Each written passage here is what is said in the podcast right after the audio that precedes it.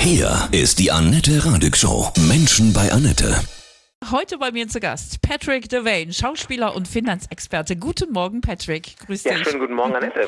Rassismus auch in Deutschland. Am Wochenende weltweite Demos gegen Polizeigewalt in Gedenken an George Floyd. Patrick, jetzt muss ich dich echt Hand aufs Herz fragen. Wie darf ich das sagen? Bist du ein, ein schwarzer Deutscher oder wie ist die korrekte Bezeichnung? Ich bin Ja, total also- unsicher. Nee, genau, ich verstehe die Verunsicherung. Und tatsächlich sage ich, die äh, Kolleginnen und Kollegen, die Freunde und Freundinnen, die Brüder und Schwestern immer so eine eigene Deutungshoheit über das Thema haben. Für mich ist es total okay, wenn man sagt, ich bin ein Schwarzer oder ich bin ein POC, also People of Color. Das Gute daran ist, an diesem POC ist, der Begriff stammt tatsächlich aus der schwarzen Community, aus dieser Black Community.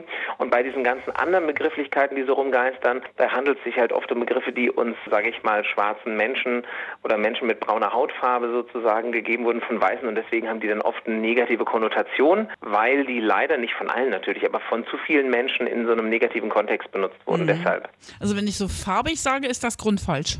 Ja, um Gottes Willen. Was Okay. heißt das? Bin ich grün, rot, weiß gepunktet Ja. oder gestreift? Ja. Bist, du, bist du rosa, gelb, Nein. grün farbig, je nachdem, wie so dein Aggregatzustand in Sachen Alkohol ist? Nein. Also Nein. deswegen farbig ist, kriege ich immer Gänsehaut. Erlebst du Rassismus in deinem Alltag auch? Ähm, ja, natürlich. Also ich habe äh, einen rassistischen Nachbarn beispielsweise. Ähm, das ist so ein unterschwelliger Rassismus.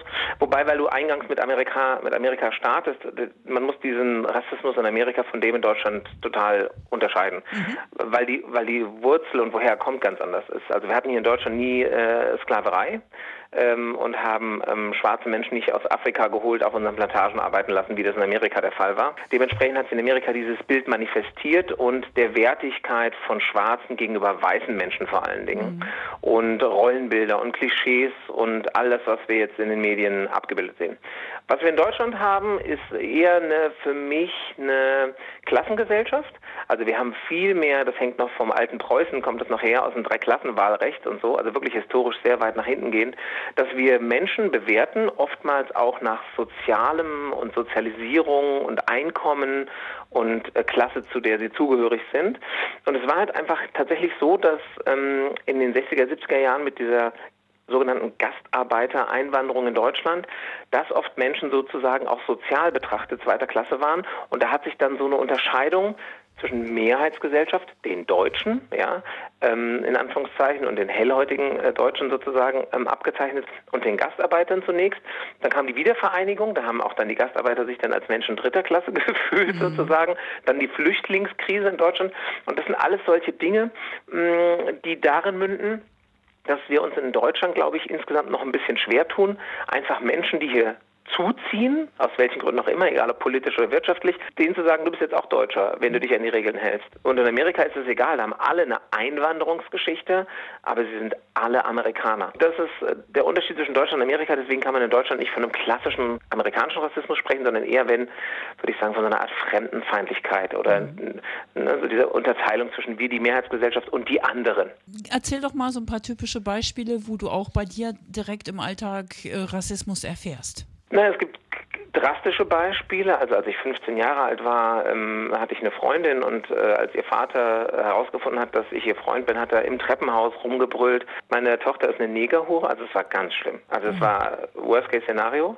Aber auch Alltagsrassismus. Das, das N-Wort, ich habe es eben ausgesprochen, aber für viele meiner aus meiner Community, die können das Wort, die, die kriegen da wirklich, also das macht physisch etwas mit ihnen. Also die Benutzung des N-Wortes oder auch im, Bera- äh, so Themen, ganz banales Thema, ähm, Pipi Langstrumpf. Es ist ja, äh, Astrid Lindgren hat ja die Geschichte geschrieben äh, vor Jahrzehnten und natürlich kam das N-Wort dann noch darin vor, ne, dass der Papa von Pipi Langstrumpf auf einer ähm, auf einer Insel und so weiter und so wie ist.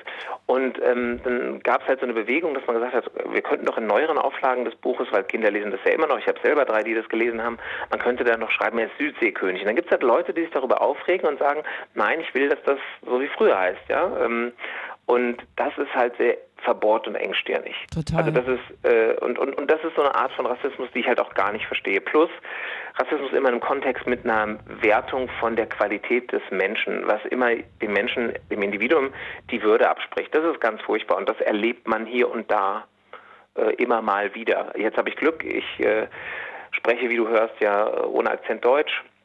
Ähm, du bist ja auch ein Deutscher, ne? Also, genau, oder? bin in Deutschland geboren, in mhm. Hanau. Wie gesagt, mein Papa ist äh, Amerikaner, Afroamerikaner. Aber es gibt schon viele äh, unglückliche Sachen. Wobei ich versuche auch wohlwollend und großzügig mit den Menschen umzugehen, weil ich sage immer, naja, Menschen, die etwas Rassistisches sagen, sind ja nicht zwangsläufig immer Rassisten. Trotzdem müssen sie bitte zuhören, wenn man ihnen erklärt, dass das, was sie sagen, nicht okay ist. Und dann können sie auch sagen, oh, das wusste ich gar nicht und äh, das war mir so nicht bewusst und das beim nächsten Mal einfach anders machen und dann ist die Welt auch trotzdem noch in Ordnung. Weil es geht ja nicht darum, also mir zumindest nicht, äh, Leute in der Ecke zu stellen und zu sagen, du bist ein Rassist, weil das bringt ja auch nichts am Ende des Tages, sondern es geht einfach darum, ein bisschen aufzuklären, äh, zu sensibilisieren, äh, welche Äußerungen vielleicht rassistisch gewertet werden könnten und dass man die aus seinem Sprachgebrauch verbannt einfach. So bitter, ne? dass immer erst jemand sterben muss, bevor sich so Herzen öffnen. Ich war jetzt am, am Wochenende auch mit meinem Sohn auf einer Demo und das war so bewegend. Wir haben uns acht Minuten niedergekniet, diese genau diese acht Minuten und da war so eine, eine, eine Energie, eine Demut und auch ein Veränderungswille da. Das war wirklich Gänsehaut. Das ist ja auch das Gute. Ähm, ich glaube, wenn ich da kurz einhaken darf, dass wir Folgendes sehen bei der jungen Gesellschaft oder bei der jungen mhm. ähm, Teil der Gesellschaft. Die haben den Brexit verschlafen, weil wären sie nicht im Bett liegen geblieben auf gut Deutsch oder hätten nicht an ihrem Handy gedattelt, sondern hätten sich irgendwie aufbewegt, dann wäre der Brexit nie passiert. Das haben sie gemerkt. Sie haben auch gemerkt, dass Donald Trump der Präsident ist und was er alles für nicht so coole Sachen macht. Dann kamen sie über Fridays for Future, die, ich sage jetzt mal, die jungen Erwachsenen und jetzt merken sie auch, aufgrund dieser Sache, Sie können, Sie haben da wirklich einen Punkt, und, den Sie machen können. Und das finde ich super. Also und sie werden auch gehört. Ne? Sie, mhm. Durch Fridays for Futures haben junge Menschen gemerkt, sie werden auch gehört und wahrgenommen. Und dass sie jetzt für diese Sache einstehen, äh, finde ich großartig und das freut mich. Wenngleich der Grund natürlich ein sehr trauriger ist. Ja. Du hast es angesprochen. Mhm. Ähm, und ich glaube, was nochmal den Ausschlag gegeben hat, warum das jetzt auch so groß ist, ist, dass äh, es ja nicht nur den toten George Floyd gibt, sondern es gab ja auch diese ähm, weiße Fußgängerin im Park, die den Hund abgeleint hat. Ich komme auf ihren Namen gerade nicht. Und der Afroamerikaner, der sie filmte, der gesagt hat, bitte, äh, hier sind Hunde an der Leine zu führen. Und sie dann die Polizei ruft und sagt, ich werde hier bedroht von einem schwarzen Mann äh, und so weiter. Und dann hat sie mit diesem ganzen Telefonat und dass man das so gefilmt und gesehen hat, halt natürlich diese ganze Bigotterie dargestellt und äh, entlarvt und enttarnt, weil ja viele äh, Weiße in Amerika auch mal gesagt haben, ja, wir sind, verstehen das gar nicht, dass es Rassismus ist und wir sind nicht rassistisch und so, ne? Und da hat man so dieses ganze Konzept, diesen systemischen Rassismus äh, eins zu eins miterleben dürfen, die, die dieses Video gesehen haben und das ist echt, wow, das, das, das finde ich schrecklich. Und Absolut. deswegen ist es so groß geworden. Ja. Bist du auch ähm, häufiger von Polizisten in deinem Leben angesprochen als andere? Gut, ich kann nicht, ich weiß natürlich nicht, wie oft andere angesprochen werden. Hm. Was ich sagen kann, ist tatsächlich, dass es ähm, sowohl in Deutschland Deutschland als auch in Amerika immer wieder Situationen gibt, wo man geprofiled wird, also wo so eine Art ähm, Racial Profiling gemacht wird. Man wird gescannt, weil man aufgrund seines Äußeren äh, für in irgendeiner Art und Weise gefährlicher oder kontrollierbarer oder man muss ihn kontrollieren eingestuft wird. Das ist tatsächlich so. Vor allen Dingen tatsächlich im Freistaat Bayern ist mir das sehr oft passiert. Ich muss aber auch sagen, wir reden ja jetzt über die, die negativen Seiten. Ich muss auch gestehen, dass ich viel ich würde jetzt mal sagen, so eine Art Antirassismus erlebe, wo also wildfremde Menschen völlig offen mir begegnen und wo im Grunde meine Hautfarbe ein, ein Entree ist, was zum Anlass genommen wird, um mit mir ins Gespräch zu kommen auf eine total positive Art und Weise. Deswegen, ich persönlich bin sehr privilegiert. Ähm, ich habe beides erlebt. Mhm. Aber ich finde natürlich, äh, also auch alle die Erlebnisse, die ich gemacht habe, hätte ich gerne nicht gemacht. Ne? Dass ich dann auch gefragt habe, was ist denn der Grund, warum Sie mich hier rausziehen oder kontrollieren? Bin ich irgendwie falsch gefahren? Nee, wir wollen nur mal Ihre Papiere kontrollieren kontrollieren. Und äh, dann habe ich halt einen deutschen Pass und äh, schon immer hier gewohnt und so weiter und habe mir nie was zu Schulden kommen lassen. Und dann hat man Glück. Aber alleine so das Gefühl, dass die Polizei was von dir will und du weißt, das liegt daran, weil sie gesehen haben, dass du dunkelhäutig bist oder schwarz bist und aber vielleicht jetzt nicht eine abgeranzte Karre fährst, das ist schon, das ist halt Rassismus Absolut. und das ist halt scheiße. Ja, so, ja halt auf den Punkt. Dein Vater ist Amerikaner. Warst du genau. äh, unter Trump-Zeiten schon mal wieder in, dann in den Staaten? Ja, ich war 2016 äh, bei meinem Vater äh, mit meiner ganzen Familie. Wir besuchen uns regelmäßig. Mein Vater kommt hierher. Wir waren dort und da hat er in Tampa eine eine Wahlkampfveranstaltung gegeben. Es war bevor er gewählt wurde und da war die Stimmung in der Stadt, die war so, oh, die war gespenstisch. Und da ging es auch schon los, dass ähm, erste Pressevertreter, ich war wie gesagt privat, aber dass erste Pressevertreter wirklich auch von den Trump-Anhängern richtig mies behandelt wurden. Ne? Das war noch die Zeit, wir erinnern uns, wo Trump sagte im Rahmen seines Vorwahlkampfes, ich kann mich auf die Fifth Avenue stellen, kann jemand erschießen und bekomme keine Stimme weniger. Und jetzt sehen wir im Grunde das aktuell. Also so schließt sich der Kreis. Ja? Ähm, und, und das zeigt so dieses Konzept Trump. Das ist die eine Seite. Auf der anderen Seite war ich gerade letztes Jahr wieder beim, bei meinem Vater und wir haben zusammen uns auf so eine Art ähm, Trip der Bürgerrechtsbewegung gemacht. Also wir waren in den Südstaaten Amerikas, da auf den, waren auf Plätzen in Städten Montgomery und in Selma, wo Dr. Martin Luther King Jr. gewesen ist, wo diese Bürgerrechtsbewegung teilweise mit Rosa Parks ihren Ursprung genommen haben. Wir haben äh, uns Museen angeguckt, wir haben mit Zeitzeugen gesprochen, sind über die Brücke gelaufen, über die Portis Bridge, wo die Polizisten schon damals, 1965, 300 wehrlose Menschen mit Knüppeln, Tränengras und Hunden attackiert haben. Und wir sind im Grunde noch keinen Schritt weiter, was das betrifft, diesen systemischen Rassismus in der Poli Polizei in Amerika. Aber was wir sehen, wir sehen viele Polizisten, die sich solidarisieren aktuell und wir sehen junge Menschen, die sagen, es reicht jetzt. Mhm. Und das ist cool. Und das sehen wir vor allen Dingen weltweit.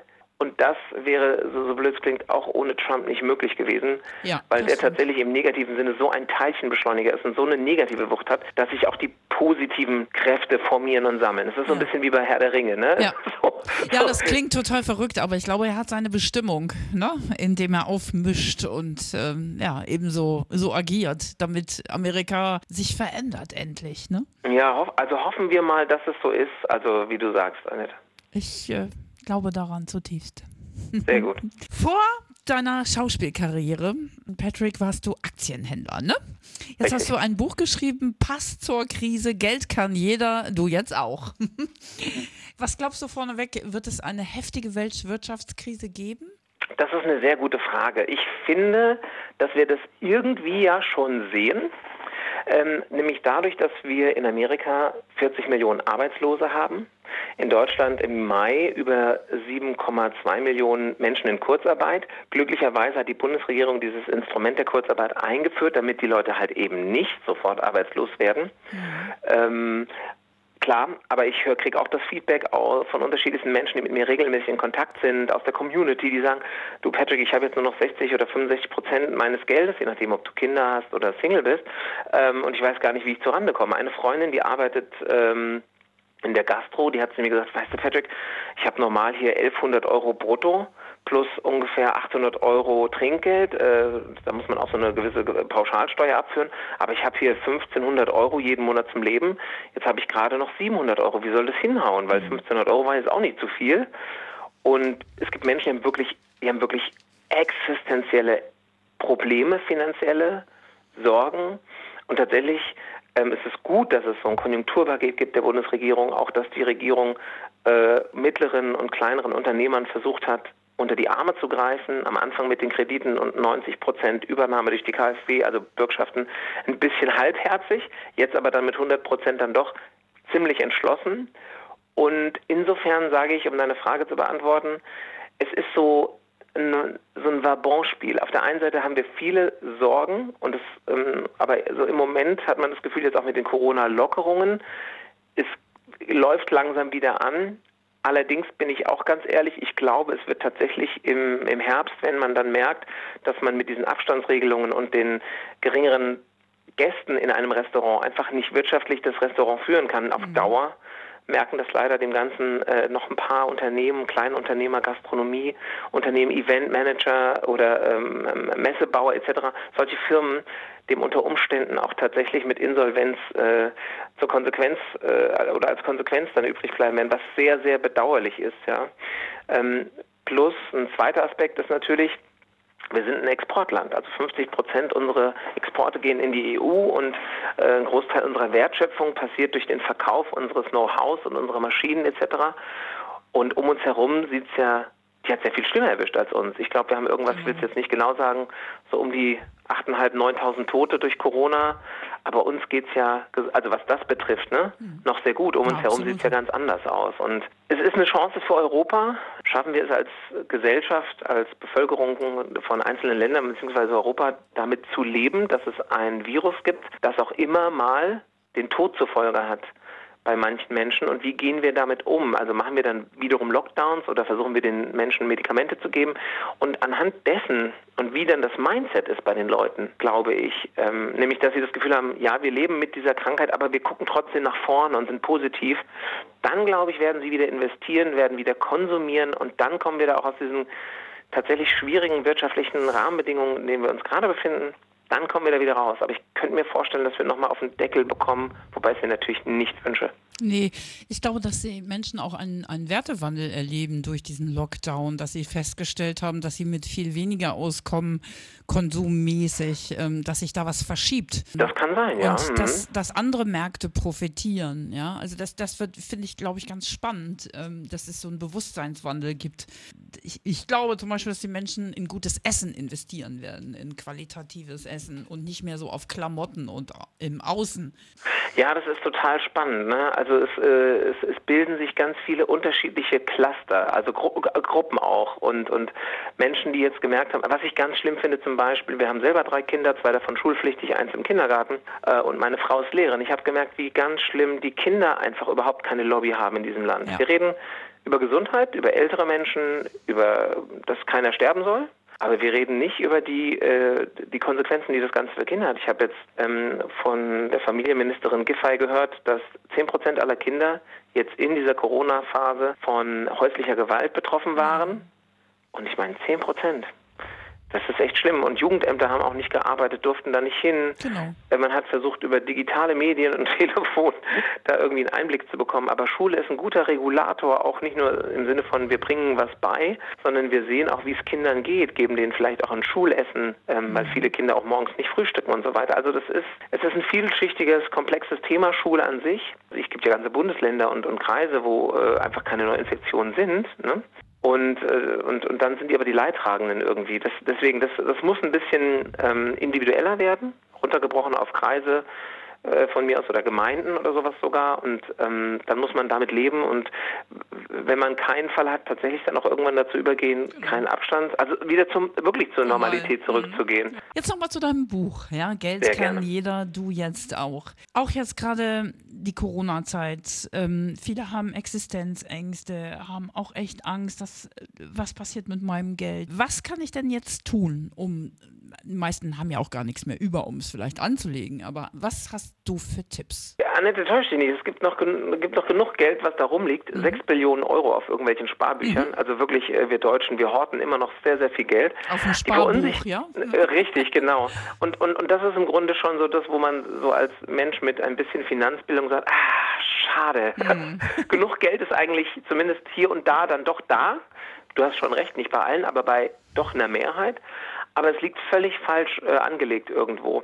Ähm, ich fange mal ein bisschen chronologisch an. Ähm, jungen Menschen würde ich raten, und das ist dann auch völlig egal, ob da eine Krise ist oder nicht, dass sie sich wirklich in so eine Art Finanzanalyse hineinbegeben im Sinne von, was habe ich für Geld aktuell? Kann ich 20 oder 30 Euro, sprich 1 Euro pro Tag, irgendwie zur Seite legen, so dass ich den gar nicht bemerke. Mhm. Und den investieren sie breit gestreut in, in ein Finanzinstrument, das heißt ETF. ETF steht für Exchange Traded Fund, auf Deutsch börsengehandelter Fonds und ist im Grunde nichts anderes als ein Investment in mehrere unterschiedliche Aktien, in eine Aktienkörbchen.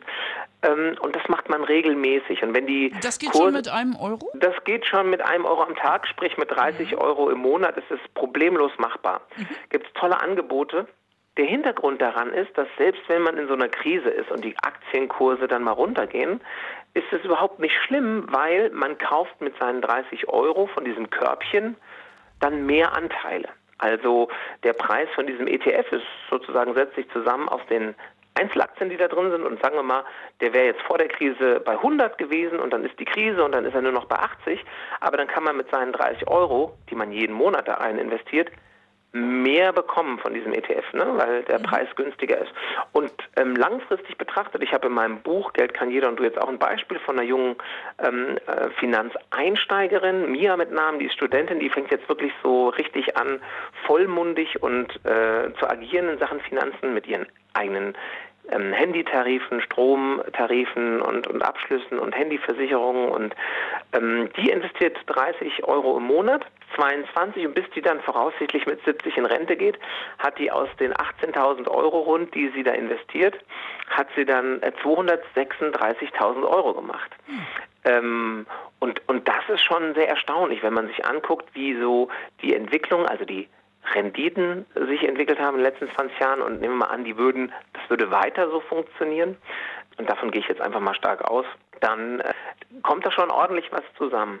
Und beim Sparbuch halt eben nicht, da gibt es ja 0,0 Prozent. Ja. Was würdest du, das war jetzt ein Tipp für junge Leute, was, was kannst du den anderen so sagen? Genau, ähm, so Typen wie ich, also ich bin jetzt hier Anfang Mitte 40, ähm, für die ist es wichtig, dass sie gucken, dass sie dann, wenn sie Aktien in Aktien investiert haben, dass sie dann anfangen, ein bisschen auch noch an, andere Anlageklassen noch ein bisschen stärker zu berücksichtigen. Ne? Dass man dann sagt, okay, ich will das, das Risiko von gewissen Kursschwankungen ein bisschen raus rausnehmen und dann äh, kommen dann Anleihen oder Immobilienaktien äh, oder Immobiliendirektinvestments vielleicht in Frage, zumal man dann in dem Alter, in dem ich bin, vielleicht auch sich schon ein bisschen Eigenkapital angespart hat vielleicht auch früher noch auf dem Sparbuch oder sowas und will sich dann eine eigene Immobilie kaufen, eine eigene Wohnung, ein Häuschen vielleicht, vielleicht aber auch gar nicht, um selber drin zu wohnen, sondern als ähm, Kapitalanlage. Das bedeutet, man erwirbt diese Immobilie und vermietet sie dann und lebt dann von den Mieteinnahmen. Ne? Mhm. Das kann ja auch eine Möglichkeit sein.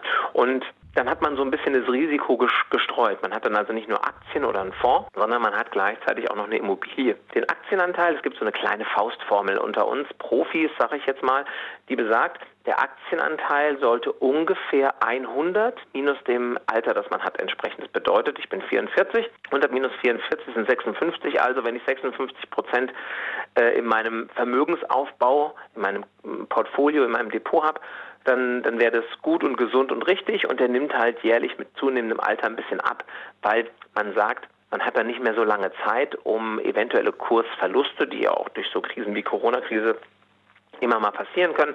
Wir hatten die Lehman-Krise, wir haben die Dotcom-Blase gehabt, die geplatzt ist. Die kann man dann nicht mehr so lange aussitzen. Ne? Und ähm, da ist es dann besser, wenn man ein bisschen Risiko weniger Risiko sozusagen mhm. hat im Portfolio. Ich glaube, die Deutschen, viele Deutsche trauen sich das jetzt nicht, weil sie denken, ich habe keine Ahnung von Aktien. Ähm, wo, wo können sie sich denn beraten lassen? Denken, oh, die Banken, die ziehen mich auch alle über den Tisch. Genau. Wer mhm. hilft dir dabei? Ja, ja, genau. Also das ist total gut. Also erstmal, ich greife das auf im positiven Sinne. Ja, alle Leute, die denken, sie haben überhaupt keine Ahnung davon, sage ich auch ganz bewusst, bitte keine voreiligen Schlüsse ziehen und nichts machen, von dem man so überhaupt gar keine Ahnung hat. Nur weil es die Oma, der Freund, der Cousin oder der findige Berater es empfohlen hat. Nee. Äh, professionell geht man mit dem, geht man damit folgendermaßen um. Entweder, wenn man ad hoc irgendwie eine Hilfesituation braucht, ähm, und es ist nur eine kleine Sache, dann kann man durchaus bei Verbraucherzentralen anrufen. Also die Verbraucherzentralen sind eine tolle Institution. Die haben sowohl eine super Webseite für alle Themen, egal ob Immobilien, Aktien oder äh, mhm. Versicherungen oder Kredite, alles Mögliche findet man da. Ähm, das ist aber sehr oberflächlich. Ne? Oder wenn man sagt, man möchte äh, eine wirklich fundierte, gute Beratung und es geht um ein bisschen mehr Geld, was man vielleicht äh, anlegen möchte. Und ich meine jetzt bei ein bisschen mehr Geld auch wirklich schon so ab 2, 3, 4, 5.000 Euro. Ne? Das ist ja schon, ist ja schon auch ein ganz schöner, ja. ganz schöner Haufen. Dann kann man sich einen Finanzberater nehmen. Das Gute an so einem ähm, unabhängigen Finanzberater ist, der kostet zwar erstmal Geld, nämlich für seine Beratung, ähnlich wie so ein Anwalt, aber ähm, das, was er einem verkauft oder empfiehlt, also er verkauft nichts, genau darauf wollte ich hinaus, ähm, er, er, ist unabhängig. Das bedeutet, er kriegt keine Provision für das, was er empfiehlt. Das ist nämlich das, was man sich vergegenwärtigen muss. Wenn man zu einer Bank geht, die hat auch immer einen gewissen Anteil an Produkten, die die Bank möchte, dass man die, die den Kunden verkauft. Klar. Und äh, das ist natürlich ähm, sehr legitim. Eine Bank muss ja auch, hat ja auch eine Daseinsberechtigung. Aber das muss man als Anleger dann wissen, da, dass man dann einen gewissen Prozentsatz von seinem eigenen, von seiner eigenen möglichen Rendite und seinem Zugewinn der Bank oder der Versicherung, wenn es eine Lebensversicherung ist, gibt. Deswegen mhm. sage ich, das Schlauste ist, wenn man eine Kompetenz erwirbt. Kompetenz in Sachen Finanzen. Und es ist nicht so schwer, wie es sich jetzt in unserem Gespräch vielleicht anhören mag, weil wir alle haben ja mit Geld zu tun. Und ähm, ich vergleiche Finanzbildung immer mit der Prüfung, die mein, vier, mein äh, Sohn in der vierten Klasse in Sachen Fahrradfahren und äh, Straßenverkehr absolvieren musste. Mhm. Der äh, hat da auch gelernt, was ein Stoppschild ist, wie man sich an einem Zebrastreifen benimmt, wie links abbiegen recht, richtig geht und so weiter und so weiter. Und so ist es mit Geld auch. Und mit meinem Buch im Grunde auch. Mein Buch funktioniert so, dass es erstmal den Leser, die Leserin an die Hand nimmt und mal so ein paar ganz grundlegende Dinge erklärt. Es erklärt, wie heißt das Produkt, das Finanzinstrument? Wie funktioniert das? Wofür setzt man es ein? Was sind die Vor- und Nachteile? Und wann kann man es gut benutzen und wann sollte man lieber auf was anderes zurückgreifen. Also man hat quasi wirklich so eine Art Stiftung Warentest in meinem Buch für unterschiedliche Bereiche. Ja. Zertifikate, Aktien, Immobilien etc. Und dann kann man selber je nachdem, was auch die eigenen Ziele sind und die eigenen Bedürfnisse, dann sagen, ach, das klingt alles gut, das habe ich verstanden, so lege ich jetzt mein Geld an. Mhm. Ganz kurz noch, ähm, was hältst du von Gold? Finde ich super, habe ich selber. Mhm. Als Beimischung immer. Das liegt vor allen Dingen daran, für Gold gibt es zwei Argumente. Auf der Habenseite ist, wir haben momentan eine expansive, also ausweitende Geldpolitik. Das bedeutet, es wird auf lange, lange, lange Sicht keine Zinsen geben. Warum ist das wichtig? Für Gold. Gold ist ja nichts, was Zinsen bringt. Deswegen ist es per se eher für Gold, spricht es gegen Gold. Aber wenn es keine Zinsen am normalen Kapitalmarkt gibt, es fällt dieser Nachteil weg. Das ist das eine. Das zweite ist, Leute haben gern was haptisch äh, in der Hand sozusagen ähm, und finden super, wenn sie äh, wenn sie Sachwerte und Wertgegenstände in Händen halten können. Plus Gold ist natürlich ein endlich, eine endliche Ressource und verliert seinen Wert nicht. Also es hat, äh, es, es, wird nicht in der Qualität schlechter, sondern es ist ein äh, gleichbleibendes, äh, auf, auf Jahrhunderte ausgelegte Qualität sozusagen. Die, der Nachteil bei Gold ist so ein bisschen, man muss es irgendwo lagern, wenn man es physisch hat, also wenn man sich halt irgendwelche Goldbaren ausliefern lassen und man muss es dann auch noch versichern. Das muss man natürlich auf die Kosten oder auf die, den, ja, die Kosten des Erwerbs ein bisschen mit draufrechnen. Mhm. Deswegen, aber grundlegend finde ich Gold so in den aktuellen Zeiten sehr gut und ich glaube, dass Gold auch noch weiter sich nach oben entwickeln wird. Wir hatten jetzt in den letzten Wochen gerade ein neues Allzeithoch in äh, Euro gerechnet. Dein Credo ist wirklich, sich mal mit, mit beschäftigen, keine Angst haben, mal ein bisschen mutig sein. Ne? Man hat ja, das ist ja mit allem so im Leben, man mhm. hat dann keine Angst mehr, wenn man sich mit den Sachen auskennt. Und man muss kein, also und das Allerwichtigste, ich habe meine Mutter, die ist 79 Jahre, die hat sich mein Buch durchgelesen und hat gesagt, ach du Paddy, wenn ich gewusst hätte, dass das alles so leicht ist, dann hätte ich viel früher damit angefangen. und das fand ich super ja. und irgendwie auch süß, ne? Ja. Und aber selbst meine Mutti, die macht noch Sachen äh, und die hat wirklich nicht viel Geld, das kann ich äh, an der Stelle auch ganz offen zugeben.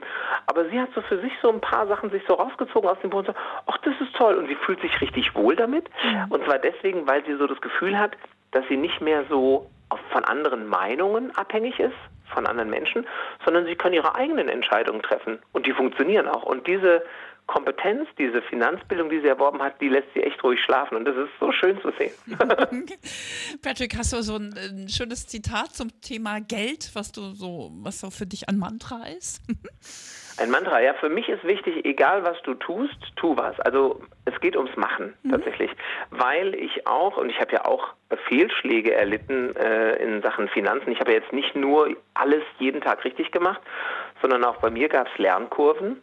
Ich erinnere mich dann noch, als ich in der Bankausbildung gewesen bin, habe ich viele Aktien gezeichnet. Es gab damals den neuen Markt und da gab es dann auch mal faule Eier dabei, ne? wo man gedacht hat, super, jetzt mache ich mal ein Schnäppchen. Und dann musste man feststellen, ja, man hätte sich besser das Unternehmen informieren sollen. Mhm. Da war man zu leichtgläubig. Mhm. Aber das war ganz wichtig, um tatsächlich auch zu der Erkenntnis zu kommen, dass es äh, eben kein Glückscasino, keine Spekulation und kein Roulette ist, sondern dass es was mit Know-how zu tun hat. Mhm. Ähm, aber nochmal, eigentlich sehr einfach und sehr leicht verständlich. Und das war mir wichtig am Buch auch, es so zu schreiben, dass die Leute es verstehen. jeder auf der Straße, weil das Mantra ist eigentlich, erklär es mir so, als wenn ich drei Jahre alt wäre. Und so versuche ich auch in meinem Buch, in meinem Buch das zu machen. Komplexe Themen so zu erklären, dass es äh, ganz leicht aussieht. Das Leben ist eine einzige Lernkurve, oder? total, total. Machen wir das Beste draus. Vielen Dank, Patrick de Wellen. Ich danke Dank, dir Annette. von Herzen. Hat mir sehr viel Spaß ja, gemacht. sehr schön. Liebe Grüße.